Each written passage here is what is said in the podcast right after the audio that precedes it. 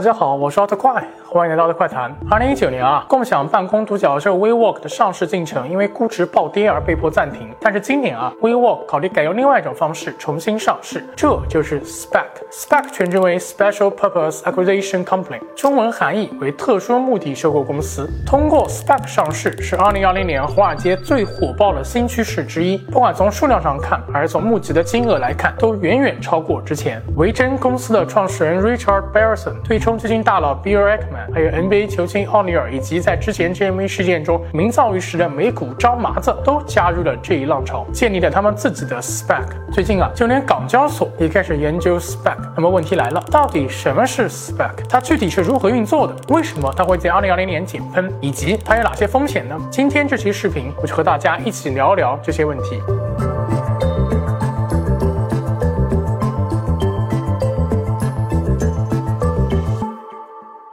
首先，我们要了解上市的方式主要有三种。：IPO 直接上市以及 SPAC。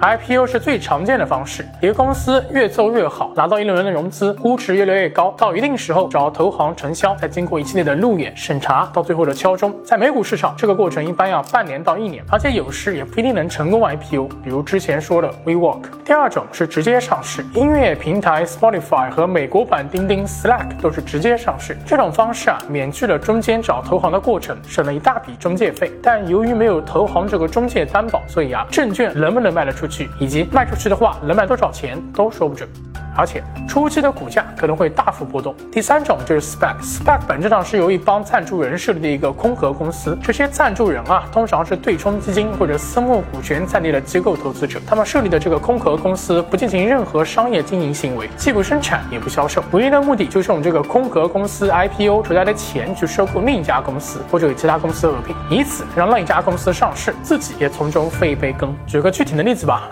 比如我是一个对冲基金的老板，成立了一个空壳公司，叫做小奥国际，好吧，土就土一点。这个小奥国际就是一个 SPAC，我先让小奥国际通过 IPO 上市。一般来说，这种空壳公司的发行价都是十美元一股。在小奥国际 IPO 时，买我这个股票的投资者，同时可以拿到一个凭证，这个凭证允许持有者在之后以固定的，但往往是更低的价格买更多小奥国际的股票，跟期权啊有点像。我通过小奥国际 IPO 筹到了一千万。之后啊，我拿着这一千万去看看市面上有没有什么值得买的公司，找准了就用这一千万把它给买下来，这样被我买的公司相当于也上市了。但如果两年内我一直没有出手，那之前通过让小奥国际 IPO 筹的钱就得还给当时买我股票的人，还要付给他们一笔利息。假如我在两年内找到一家有潜力的公司 A，并用之前小奥国际 IPO 筹的钱把它买了下来，那么小奥国际的股价可能就会涨，投资者这时既可以选择卖出股票套现。也可以把他们对小奥国际的股权转换成对 A 公司的股权，我自己啊也能赚一笔，而且赚得更多。因为 SPAC 在 IPO 时的内外价差是非常巨大的。以现实中美股张麻子的 Social Capital h e l o s o p h i a Holding Company 为例，这个 SPAC 的初始股东以每股零点零零二美分的价格持股百分之二十，而剩下了公开发行的百分之八十则为一股十美元。大家可以发现。对普通投资者而言，投资 SPAC 必须得高度信任空壳公司背后的赞助人，比如小奥国际背后的我，因为你投的只是一家没有实际业务的空壳公司，而并不知道这家公司背后的我最终会买什么公司。虽然啊，Spec 在 IPO 阶段可能会在招股书中披露自己的目标收购行业，但是啊，他们最后不一定会按照原计划执行。这也是为什么 Spec 也被称为空头支票公司。小结一下，Spec 和传统 IPO 相比有两个不同，第一。，Spec 在上市时，一般啊，这是一家空壳公司，并没有实际经营的业务，主要资产是现金和有限的投资，其中包括从 IPO 中筹集的资金。上市一到两年后才会收购或者合并一家经营实际业务的公司。第二。SPAC 绕过了传统 IPO 流程中的一系列包销、路演、合规流程，所以上市更快，最快三个月就能搞定。而这第二点就解释了为什么 SPAC 上市会在2020年突然变火。全球疫情导致市场变得极端波动，可能一家公司今天估值还过百亿，下个月就腰斩。所以啊，一些公司要么选择推迟 IPO，要么就用 SPAC 这种短平快的方式上市。可以说，SPAC 减小了准上市企业面临的不确定性。而从投资人角度来看，至少在美国，SPAC 投资。十分灵活。如果 SPAC 的投资人并不喜欢他要买的公司，投资人有权利连本带息赎回他们的投资份额。讲到这里啊，SPAC 听起来好像怎么看都是一笔好生意。想上市的企业可以赶紧上市。